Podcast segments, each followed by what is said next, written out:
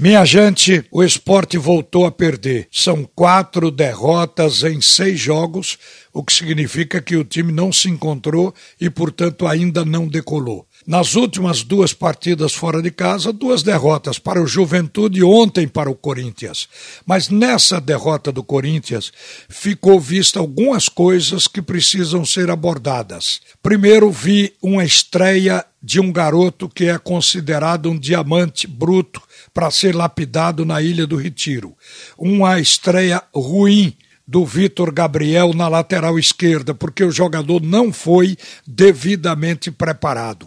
Você coloca um jogador no banco para ele tomar contato com o time profissional, com os jogadores de cima, isso é um primeiro estágio.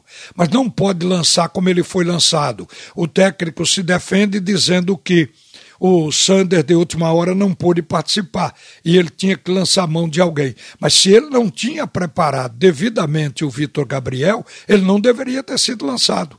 Deveria ter sido feito o que foi feito no andamento do jogo. Que Patrick entrou, foi para a lateral direita e Raine foi para a lateral esquerda, mesmo improvisado. É melhor ter um jogador veterano improvisado do que lançar mal um garoto da base. Quando eu digo lançar mal, é porque não houve a preparação.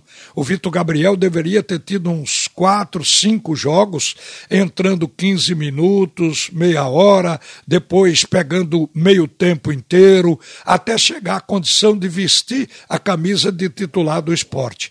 E depois a preparação psicológica.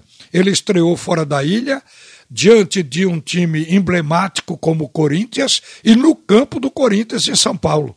Isso passou pela cabeça do jogador, pesou e o rendimento dele dentro de campo não existiu. Então acho que aí se deveu à avaliação do treinador. Com relação a Humberto Loser, eu devo dizer que ele está demonstrando também um aspecto preocupante. A leitura do jogo é lenta, as mudanças são demoradas e às vezes é preciso socorrer o time logo para não perder a partida, porque o jogo só tem 90 minutos, não tem o dia todo.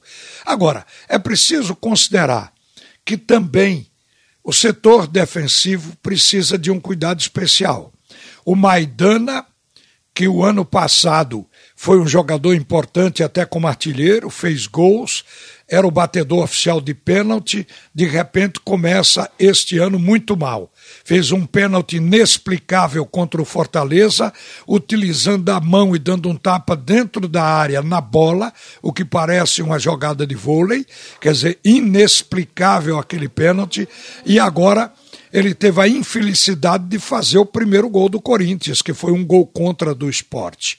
O gol contra não é uma coisa incomum. Acontece, o zagueiro, às vezes, no afã de cortar, acaba errando e aí coloca a bola para trás e sai o gol. Vários jogadores já fizeram gol contra, é uma coisa que a gente não pode condenar ninguém por isso. Mas no caso de Maidana é diferente, porque significa uma sequência de erros que agora o melhor para o jogador é tirá-lo do time, colocá-lo no banco para ele refletir e fazer uma investigação, o técnico examinar o que é que está acontecendo no plano emocional, porque ele está realmente desestabilizado emocionalmente. Então tem que ver esse caso de Maidana arrumar essa defesa que jogou muito mal ontem. O meio-campo, está visto que Thiago Lopes não é o titular pretendido para o esporte. O Thiago Neves está voltando. Se pegar ritmo de jogo com a sequência de partidas, ele poderá jogar, voltar ao bom futebol.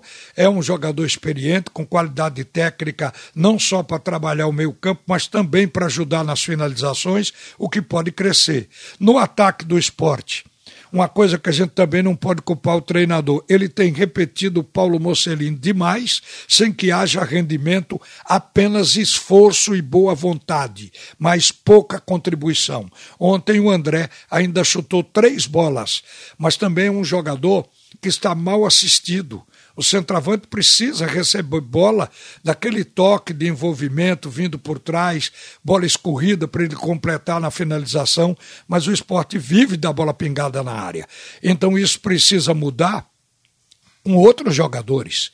É evidente que Everaldo não pôde jogar e Neilton ainda está sem condições de jogo. Agora, o esporte vive sempre esse drama. Será que Neilton e Everaldo vão resolver o problema do ataque? Se não resolverem, vai ficar complicado, porque o esporte ainda não decolou. Um boa tarde, né, minha gente? A seguir, o primeiro tempo do assunto é futebol com Roberto Queiroz.